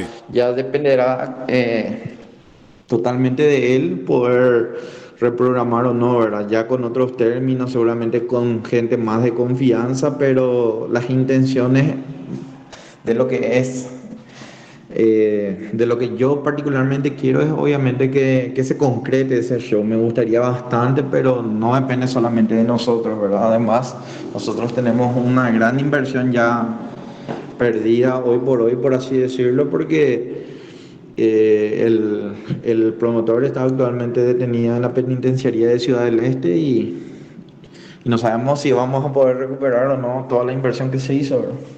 Eh, ¿Pudieron hablar con Ricardo personalmente? ¿Pudieron dirigirse directamente con él? Y no, la verdad que mm, era todo muy, muy difícil, fue toda la situación, ¿verdad? Mucho estrés, mucho nervio. Sí pudimos tener eh, información directa, ¿verdad? Obviamente, de, de cuál era la postura de él. Obviamente no sabíamos toda la totalidad, ¿verdad? De la situación, pero con, con, el pasar de las horas y los días fue mucho más claro el panorama, por así decirlo, y como te dije, cambió desde el jueves de no querer saber más nada, de no tener más energía y eh, las ganas por el piso, por así decirlo, hoy por hoy te puedo decir de que que sí tenemos la, las ganas y que obviamente vamos a tratar de, de encararlo de, de, con otras personas y poder, por lo menos, qué sé yo, en el mes de marzo ver una reprogramación, porque acá mucha gente lo quiere ver y ojalá se pueda dar, ¿verdad? Ya que suele ir a hacer conciertos en Uruguay, obviamente eh, conciertos grandes. Nosotros, por ejemplo, somos un local que tiene 16 años, pero sí. no, no, no somos un local muy por así decirlo, de, de, de, mucho peso económico. Somos un, un, bar de culto, por así decirlo, underground y, y con mucho sacrificio, por así decirlo, vamos logrando eh, la avenida de artistas internacionales cada tanto, ¿verdad? Como cualquier otro fanático. Eh, las negociaciones ahora, ¿con quién, ¿con quién la están haciendo? ¿Con Baltasar Montanaro para, para reprogramar la fecha? Eh, no, eh, o sea, nuestro nexo va a ser él, pero obviamente, como te dije, vamos a tratar de llegar a las personas correctas del entorno de Ricardo, ya sea con el manager o directamente con Ricardo, pero eh, sacar ese nexo que, que, anteriormente estaba en la anterior negociación y poder tratar de hacerlo. Como te dije, nosotros estamos con las ganas, eh, pero obviamente va a depender también del, del, artista si es que quiere volver a intentar, ¿verdad? Porque creo que en esta primera oportunidad, por más de que el, el promotor no le haya uh, hecho llegar, por así decirlo, un solo dólar, nosotros cumplimos todo lo que se nos solicitó y mucho más inclusive. Entonces, esperemos que, que, por lo menos se pueda dar una oportunidad para demostrarle de que sí somos gente seria y que queremos más que nada cumplir un sueño antes que, que un negocio, por así decirlo, ¿verdad? Nosotros queremos, nosotros somos fanáticos también de él, obviamente queremos también de que, que ese show sea disfrutado por, por todos nuestros clientes, ¿verdad? Y más que nada por eso. Claro. Eh, siendo que esta persona que quedó detenida no es parte del, del, del show. Eh, o sea, no, no, no, es parte, no es parte, no es, no es músico del show. Eh, ¿cómo, te, ¿Cómo te sonó a vos que la, la idea de que ellos no, no, entraran al país a tocar, siendo de que tranquilamente podrían haber entrado igual a tocar, eh, prescindiendo de esta persona que, bueno, obviamente tenía que cumplir una condena o, o tenía que cumplir con un arresto pedido por parte de, de, del gobierno paraguayo? Y sí, yo, yo particularmente desde el momento que me enteré, yo ya tuve ya mis, mis, mis dudas a, a qué ingreso, ¿verdad? Porque todo artista obviamente necesita una seguridad para poder, eh, por así decirlo, tener la certeza de que todo lo pactado se cumpla, ¿verdad? Tal vez en ese momento y con todos los nervios y el viaje largo que tuvieron después de obras. Sí. Eh, me imagino que también influyó bastante en poder eh, incrementar ese nerviosismo de ambas bandas, ¿verdad? O sea, desde de nuestro lado y hacia el lado de ellos también, ¿verdad? Entonces, eh, yo soy consciente, ¿verdad?, de que un artista va, va a tener sus dudas de poder encarar, ¿verdad? O sea, hay obviamente gente que, que lo haría igual, que pasaría, ¿verdad? Pero eh, tal vez influyó el tema de, de, de, de, de, todo lo que pasó con esta persona, que no es algo típico, ¿verdad? ¿Quién diría de que vos armás un negocio, eh, por más de que le, te generen cierta duda, lo último que vas a pensar es que quede detenido y se vaya directamente a la cárcel, ¿verdad? Entonces, eh, eh, fue una situación muy atípica realmente y muy estresante. Sí, acá, acá en redes sociales Ricardo mismo, él personalmente ha promovido la fecha, ha, lanzado este mm, algún video promocionando de que iba a andar por Puerto Iguazú y que iba a andar por este por Paraguay ahí por por Asunción, este no detallando en dónde, no obviamente por ahí no detallando bien cómo, en dónde y, y de qué forma, pero él mismo lo estaba promoviendo, o sea que él mismo estaba seguro de que la fecha se podía lograr y de que estaba todo bien, bien pactado. Eh, evidentemente sí, sí. fue una sorpresa para él también. Sí, sí, totalmente. O sea, como te dije, nos tomó totalmente de sorpresa. Es, es algo muy atípico que, que, que, suceda este tipo de cosas, ¿verdad? Y, y, la verdad que dentro de todo creo que ambas partes fuimos víctimas, ¿verdad? Porque cosas internas que tampoco no, no me gustaría empezar a decir al aire, sí. empezaban a salir a flote de parte de este promotor, ¿verdad? Entonces, eh, cosas internas de, de, de, todo lo que fue la negociación y todo, todos los, los montos abonados y todo eso, ¿verdad? Y obviamente después de, de la cancelación, la la, la, prensa paraguaya empezó a hacerse eco de eso, empezó a averiguar y salieron varios problemas que, tu, que tuvo ya esta persona est con... Estafas comerciales, decís vos. Así mismo con otro show, okay. capaz que fue por la pandemia, pero ya lastimosamente ambas partes nos vimos afectados por, por este tipo de personajes poco serios, ¿no? Claro. Eh, bueno, eh, sinceramente no, me llamó mucho la atención, por eso intenté contactarme con vos porque mm, de tenerlo de primera mano sin andar conjeturando cosas eh, es bueno, viste, ciertamente que llama a la verdad. Eh, bueno, sí, obviamente nos gustaría tener a Ricardo para que nos diga la parte que nos falta, pero bueno, por supuesto que él no va, él no va a acceder a, ningún tipo de entrevista. Pero nuestra, yo te puedo decir de que así para, para englobar todo lo que pudimos hablar, creo que sin duda fuimos víctimas ambas partes, ¿verdad? Sí, sí, sí. Eh, estamos ya mucho más tranquilos y con las ganas de poder concretar si es que con una persona poco confiable pudimos eh, casi conseguir, ¿verdad? Porque estaba ya cuestiones de 20 minutos de ingresar a la frontera paraguaya. Creo que con gente seria vamos a poder lograrlo y depende absolutamente de Ricardo poder eh, concretarlo eso. Nosotros creo que demostramos con creces de que somos gente confiable. Eh, le tenemos hoy a Baltasar y a Darío Traverso. Darío creo que es no recuerdo bien, pero desde una ciudad cerca de Buenos Aires, ¿verdad? Estamos tratando bastante bien. Hoy van a tocar aquí con, con artistas locales temas de Alma Fuerte, de Hermética y, y bueno, no, no, no, queríamos tampoco eh, tirar la bronca contra ellos porque eh, obviamente queríamos desquitarnos, por así decirlo. Estábamos con esas ganas de poder escuchar las músicas que pudimos haber logrado escuchar y las ventas estaban explotando, había gente de Buenos Aires que estaba por venir, de Corrientes, de Misiones, Encarnación, Ciudad del Este, Pedro Juan Caballero, iba a ser una fiesta realmente eh, aquí y lastimosamente no se dio. Evidentemente Ricardo este, tiene plena confianza de que, hablando mal y pronto, no lo quisieron cagar porque eh, si no, no puso ninguna traba para que para que estos dos músicos, para que Darío Traverso y para que y para que Baltasar Montanaro este, tocaran y, tocaran temas de él y tocaran temas de Hermética. Evidentemente eh, no, no se sintió cagado, como quien dice acá hablando mal, ¿no? Digo, no se sintió eh, destafado. Él, sintió que realmente lo que pasó fue un hecho fortuito de un de un manager que mm, dejaba mucho que desear y se encontró con la ley en Paraguay y quedó detenido. Así que evidentemente a a mi humilde inversión este, no se sintió estafado, Ricardo. Si no hubiese eh, metido trabas para que el show no se realizara, tranquilamente diciendo de que no, que tenían prohibido tocar este temas de, de su autoría y cuestiones así, ¿no? Así mismo.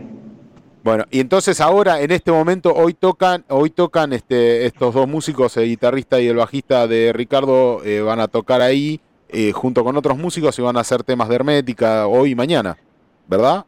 ¿O hoy solo? Eh, hoy, hoy, hoy nada más. Ayer fue, era, ayer debía ser el día uno. Sí. Tuvimos una noche de, de, de vinilos, de Black Death Crash y hoy que iba a ser el día 2, eh, tenemos las bandas teloneras que iban a tocar el día 1 y el día 2, que son dos, 220 eh, voltios, Karma y El Desquite, que son los músicos invitados más, eh, o sea, músicos locales más el bajista y el guitarrista que iban a hacer del show La Revancha de América, Ricardo Llorio. Ok. Este, bueno, Ariel, de mi parte te agradezco mucho que nos hayas de mano, de mano directa tuya, de, tu, de tu boca, de, la verdad absoluta, desde el tipo que organizó todo e intentó llevar a Ricardo a Asunción del Paraguay, este, y de Absoluto Rock eh, Bar. Em, te agradezco por la entrevista, te agradezco por habernos dado estos minutos de tu, de tu tiempo para detallarnos esto. Dale, sin problema. Y más que nada aprovechar el espacio de, tu llamada y decirles a todas las bandas argentinas que quieran venir a Asunción, las puertas están abiertas, eh, tienen nuestras redes sociales como arroba absoluto rock bar. Eh, y pueden escribirnos ahí sin problemas, ¿verdad? Nosotros tenemos esa apertura, le recibimos a bandas brasileras, bandas de Clorinda, eh, pues solemos también recibir bandas de, Formosa. Entonces ahora que, que, ojalá se abran la frontera, que, sea eh, el retorno de, de, los eventos internacionales, ya sean con bandas consagradas o bandas emergentes. Sí, obviamente, y todo aquel que quiera tu contacto se puede contactar con nosotros, que yo se lo voy a pasar personalmente, no tengo historia. Eh, Ariel, agradecido, gracias por esta, por esta entrevista y nos estamos hablando en cualquier momento. Cualquier cosa que quieras este, promocionar a través de este medio, eh, tenés las puertas completamente abiertas. Eh, nada, agradecido de toda la vida. A ustedes por el espacio, hasta luego. Hasta luego, Ariel, gracias. Bueno, esto fue este, una entrevista a Ariel de Absoluto Rock Bar, eh, el bar donde iba a tocar Ricardo en Asunción del Paraguay y se pospuso, se va, no se pospuso hasta ahora, se canceló, este, hasta que logren este, eh, poder reprogramar la fecha para, próximamente eh, en Asunción. Ya, ojalá que así sea, ojalá que este malentendido pase. Este, bueno, no fue un malentendido, pero bueno, nadie se esperaba de que este manager, eh, que como bien dijo Ariel, este, encontraron que tenía chanchullo por varios lados. Este, obviamente, aparentemente es, es, un tipo que comercialmente suele hacer fraudes y estafas. Bueno, ha caído acá ha caído en un lugar en donde a Ariel le ha costado muchísimo eh, lograr que Ricardo fuera a Paraguay y este tipo eh, impidió todo y ahora está detenido en Asunción del Paraguay eh, con pedido de captura por parte de la justicia paraguaya. Así que, mm, bueno, esto fue la entrevista, así que seguimos con que se pudra y ojalá que esto no vuelva a suceder. Que se pudra, cultura metalera.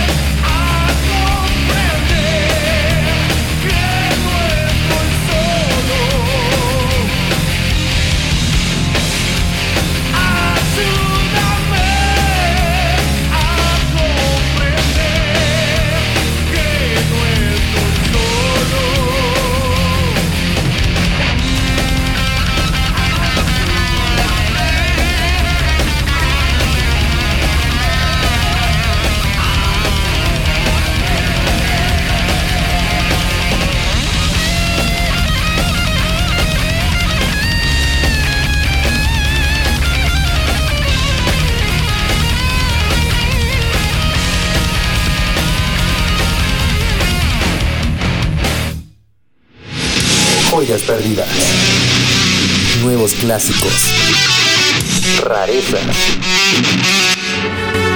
metal mexicano.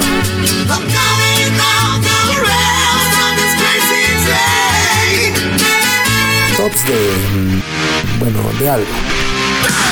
Y más en la sección de Alba Rock, Que se pudra. Y bueno, nos vamos de una punta a la otra, de Paraguay a México. ¿Cómo andás, Alvarito? ¿Qué contás? Hola, ¿qué tal? Muy bonita noche. ¿Cómo se encuentran hoy? Ay, acá estamos, viste, acá un poco triste por, por- por esto de, de lo que pasó con Ricardo en, este, en Paraguay. ¿Ustedes han tenido así cuestiones este, donde viene todo bien, viene todo bien y de repente se cae todo, un mega recital, algo? ¿Te- ¿Tienen alguna anécdota ahí? Pues sí, sí, sí, sí, hemos tenido varios, por ejemplo, creo que de los más recientes creo que han sido el Corona Capital el año pasado y este año también ya estaba todo por anunciarse y de repente no, que no va a haber. Eh, el Vive Latino el año pasado Ah, también. Corona Capital es la que auspicia la, la más fábrica de cerveza. Exacto, es como el Lola Palusa de acá, Claro, sí, sí, porque sí. también vienen puras bandas hipsters. Pura banda hipster. ok, ok, ok. ¿Qué nos traes hoy para el día de la fecha, Alvarito eh? Pues el día de hoy vamos a platicar de, vamos a seguirle dando seguimiento a um, un, a algún tema extraño que pasa dentro del metal, que es la fusión que tiene con ritmos necesariamente extraños, que es decir, hay una diversidad enorme de fanáticos del metal, hay Sí. una gran cantidad de personas que en todas las latitudes del mundo les encanta el metal y les encanta de formas muy, muy diferentes. Y es muy chistoso que, por ejemplo, la gran mayoría, yo lo he visto no nada más con, con el tema aquí en Latinoamérica, ¿no? Por ejemplo, el rock contra la cumbia o contra la salsa o contra la bachata o contra la regional o, la, o el mariachi. Sí. Es, eh, es algo que, que he visto que pasa mucho en varios países, pero curiosamente dentro del metal también hay una variedad no pequeña de personas que les gusta sus eh, la música local, la música que a nivel folclórico interpretan otras personas que interpretaron sus parientes, sus eh, compatriotas en, en algún momento, o sus connacionales, en ya la historia de su país y que deciden que también el metal debería de tener un, un aproximamiento a esa cultura eh, o a esa identidad cultural. El día de hoy por eso les vengo a traer unas bandas bastante interesantes que eh, a mí me parecen chistosas, me parecen como tienen un sonido como medio chistoso de alguna forma para decirlo en términos como muy prácticos, pero la verdad es que tienen mucho mérito, tienen bastantes sonidos peculiares que justamente es lo que hacen que sean chistosos, pero que también tengan un mérito.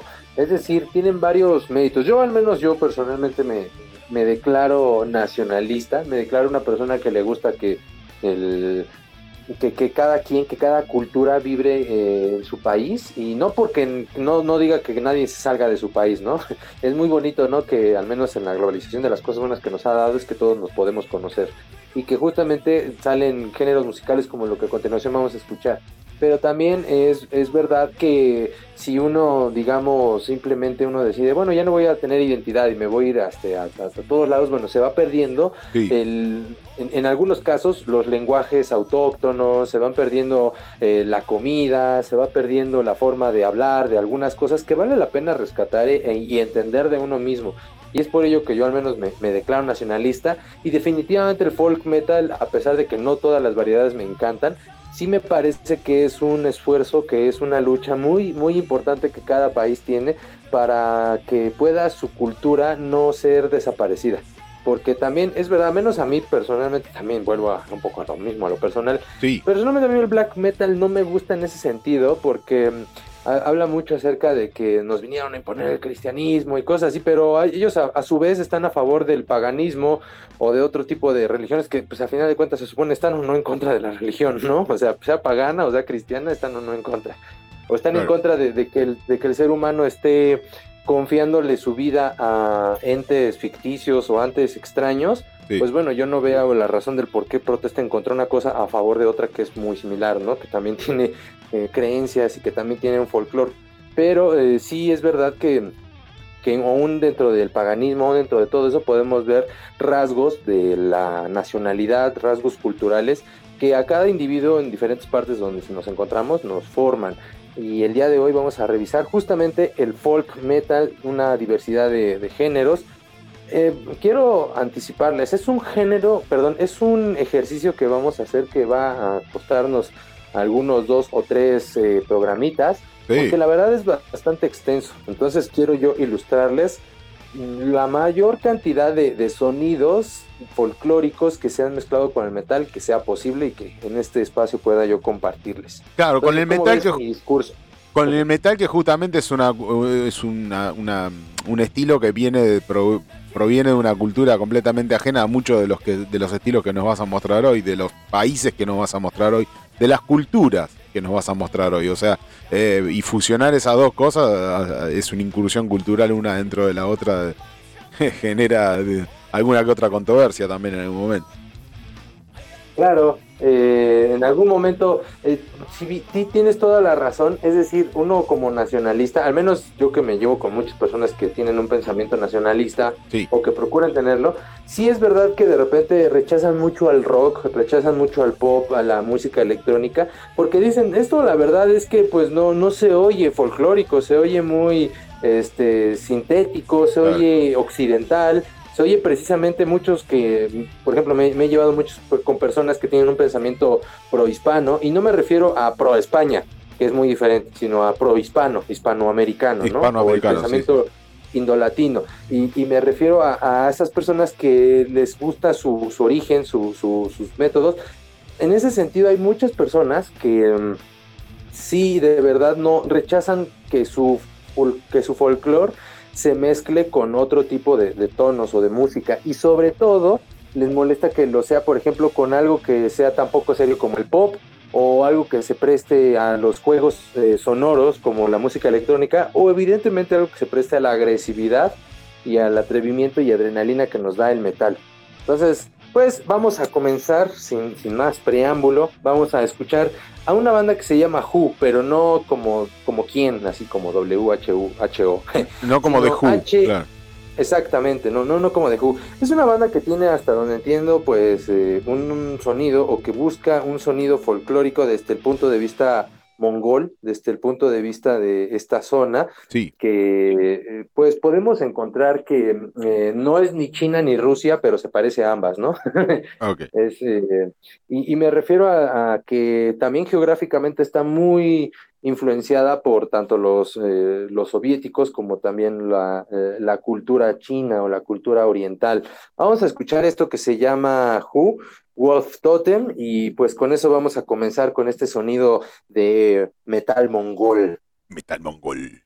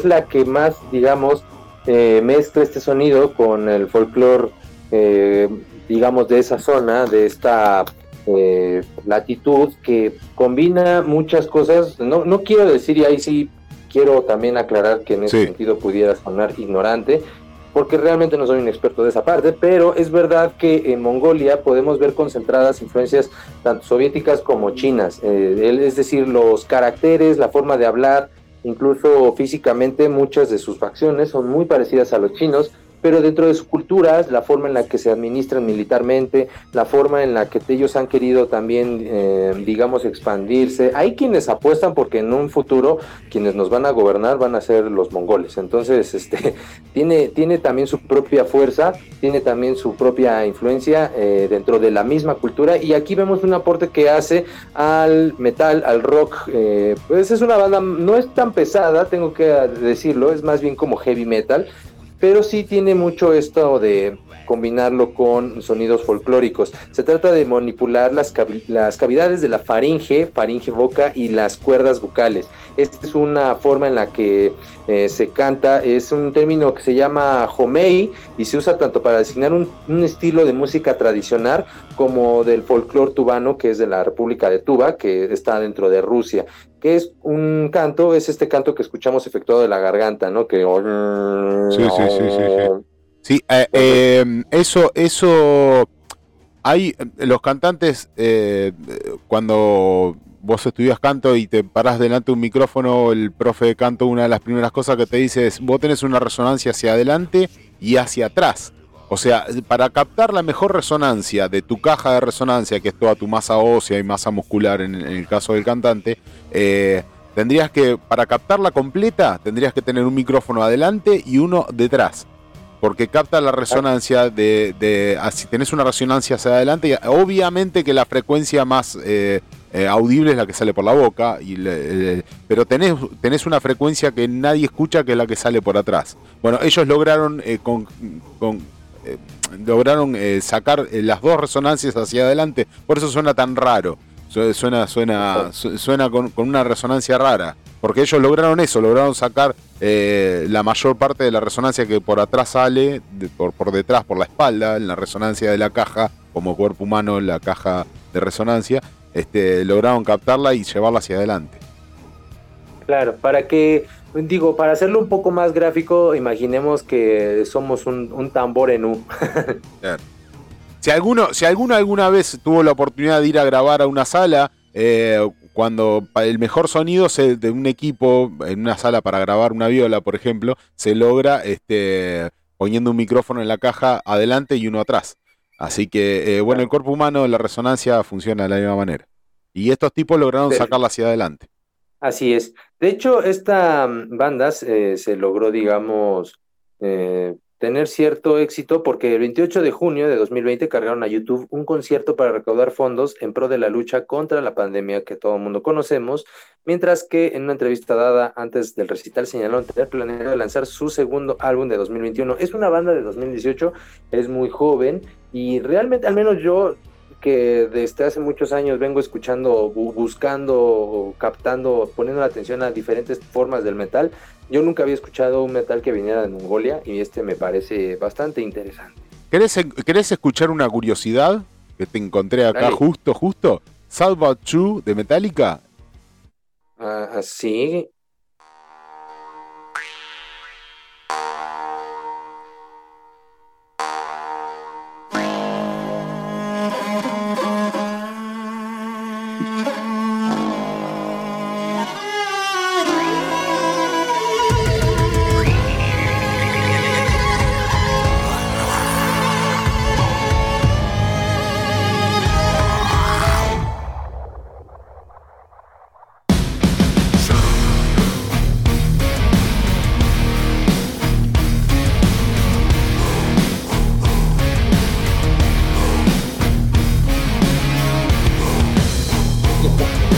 No hay nada, no hay ninguna incursión cultural más obvia que esto. Claro.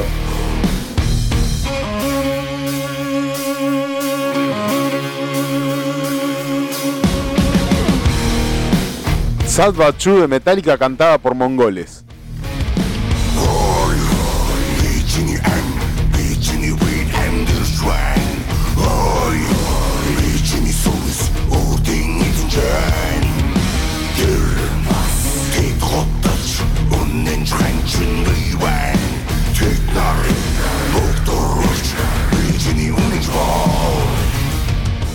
Increíble. increíble, Oye. increíble la incursión cultural, de las mezclas culturales de Mongolia a Estados Unidos. Se oye San bastante, bastante particular.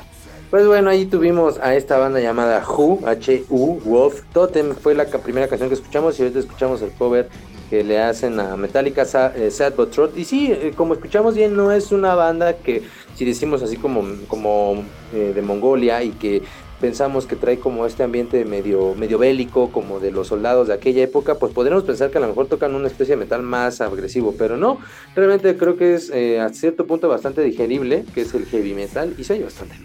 Sí, bueno, sí que no, obvio que sí. Sí, sí, sí, ¿cómo que no? Sí, sí, sí, sí, sí. Perfecto, pues eh, vámonos a la siguiente banda. Sí. Esta es una banda de metal pues más como chino. Es una banda que se llama Chun Q. Vamos a escuchar eh, el track que, bueno, te compartí un track, me parece que te había dado en un principio solamente el nombre de un álbum. Eh, el track que vamos a escuchar es eh, The Last Play. The Let's Play de Chin Q. Ok. Así es.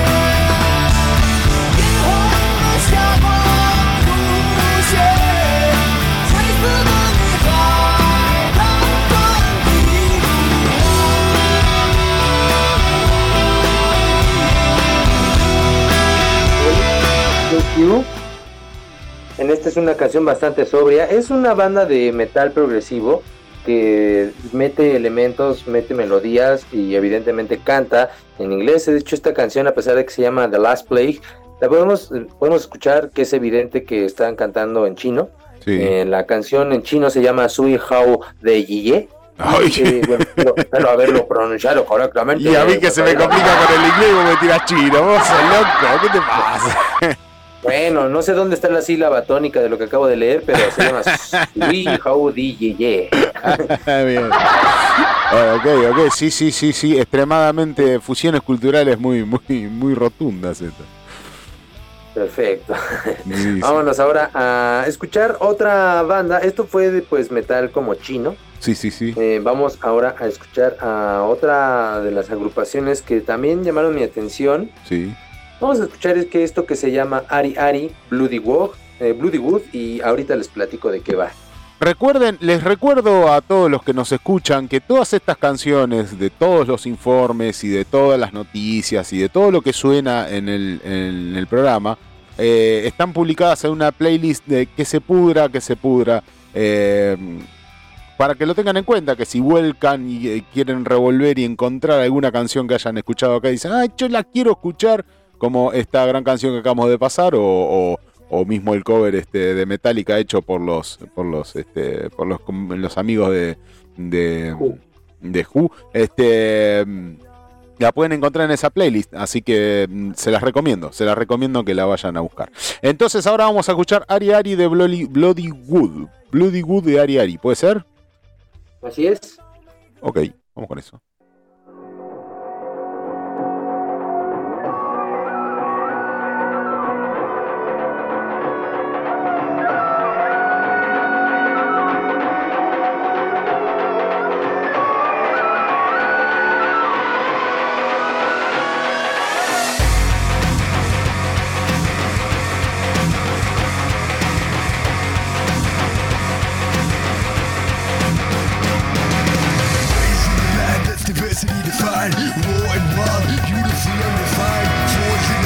That is the daisy grind. Taught the battle with my fists as much as my mind.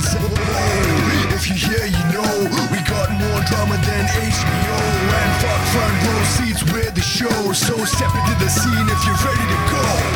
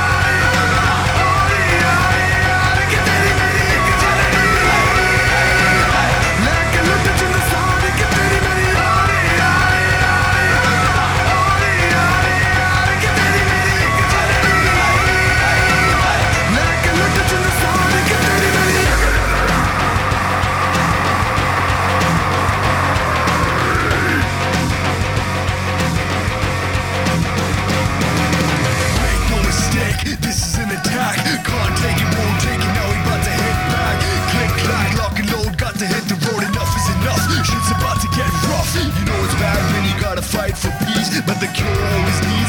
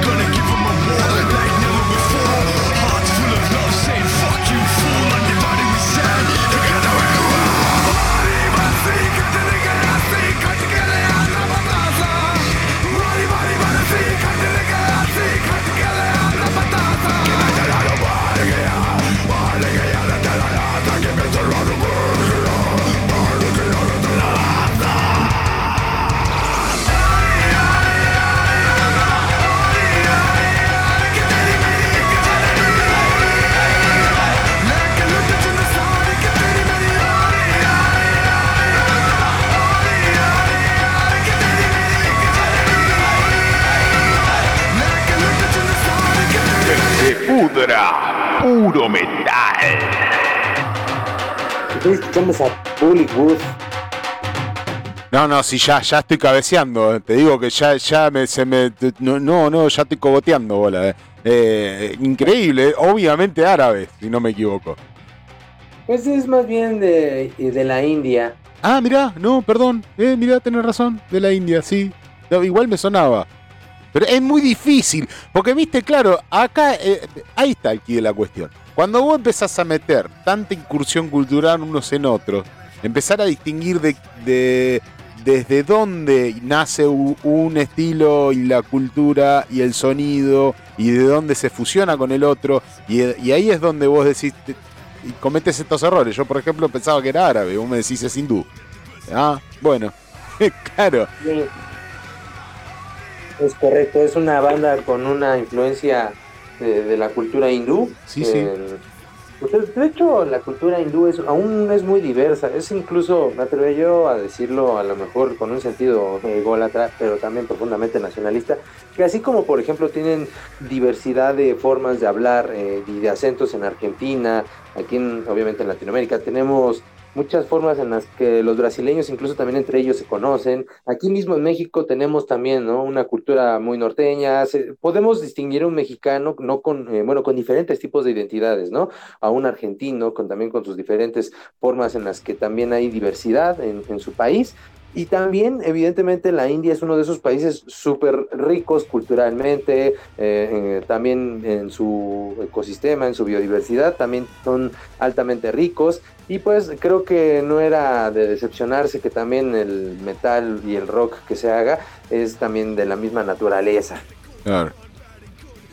Es Sí, una sí. banda que pues es, es de como metal, como de, sí, heavy metal un poco más progresivo. Son una banda, no, es- no hemos escuchado los, los eh, tonos de siempre, pero sí vale la pena comentar que esta banda sí empezó como una, una banda de parodia, una banda de broma. Hacía canciones pop, de, evidentemente artistas de la India, Sí. y las hacía en versiones metal.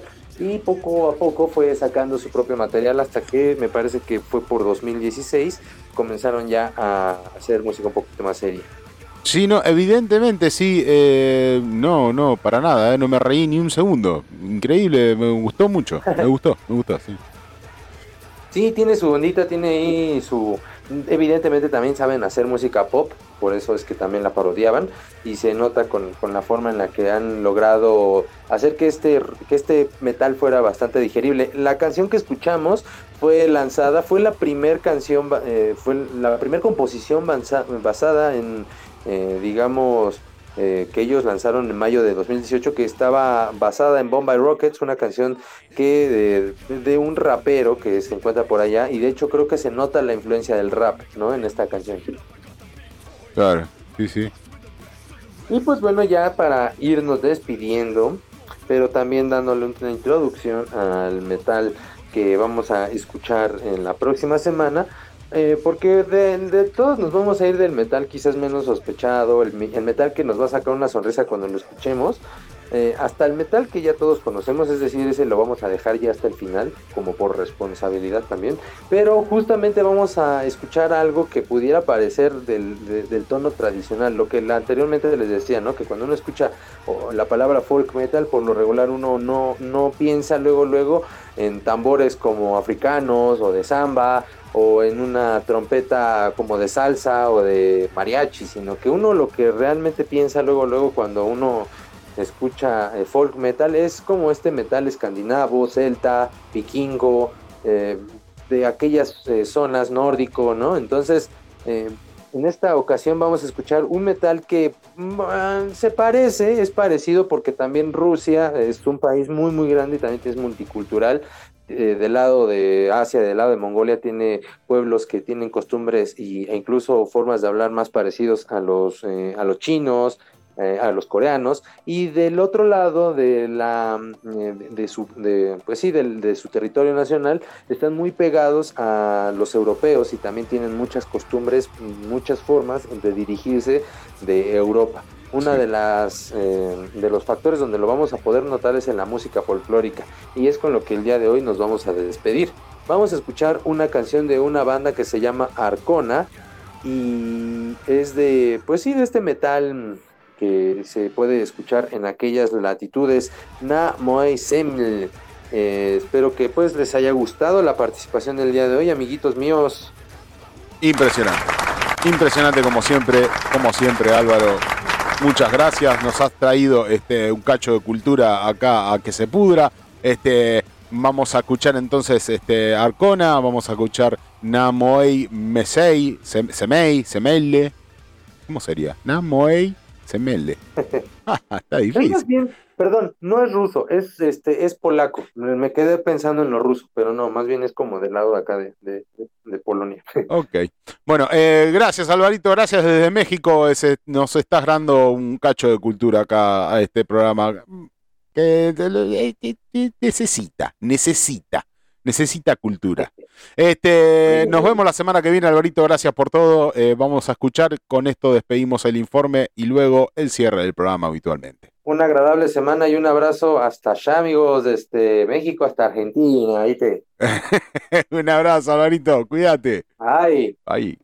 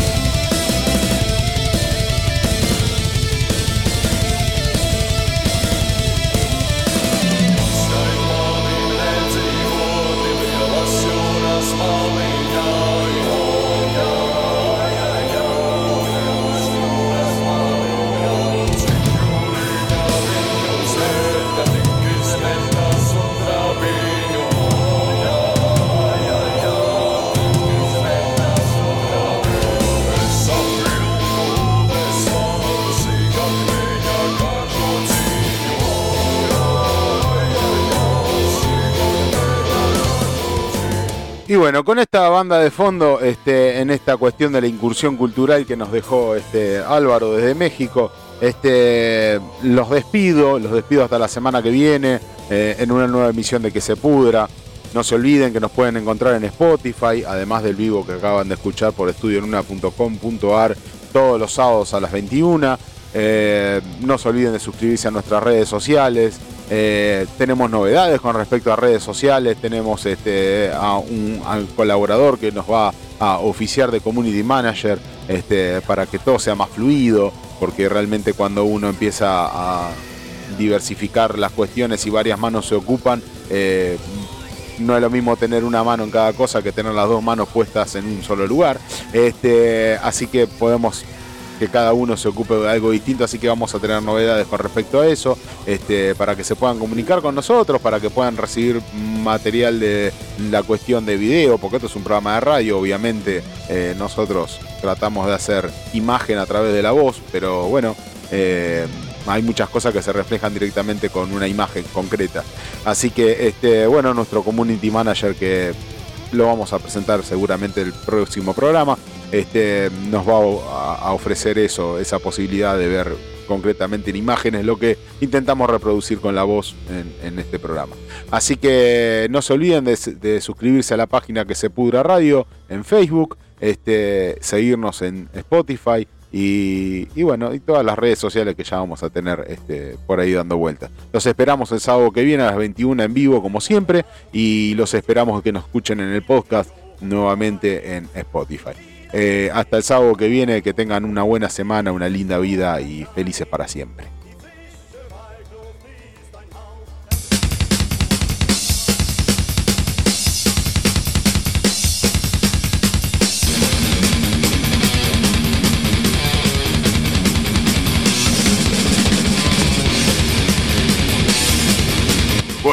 Eso es todo. Todos los sábados de 21 a 23 nos puedes escuchar en vivo por estudionuna.com.ar. Comunícate con nosotros a través de Facebook, Twitter, Instagram, YouTube o WhatsApp. Y nos puedes volver a escuchar por espacio 15 centavos producciones en Spotify. ¡Que se pudra!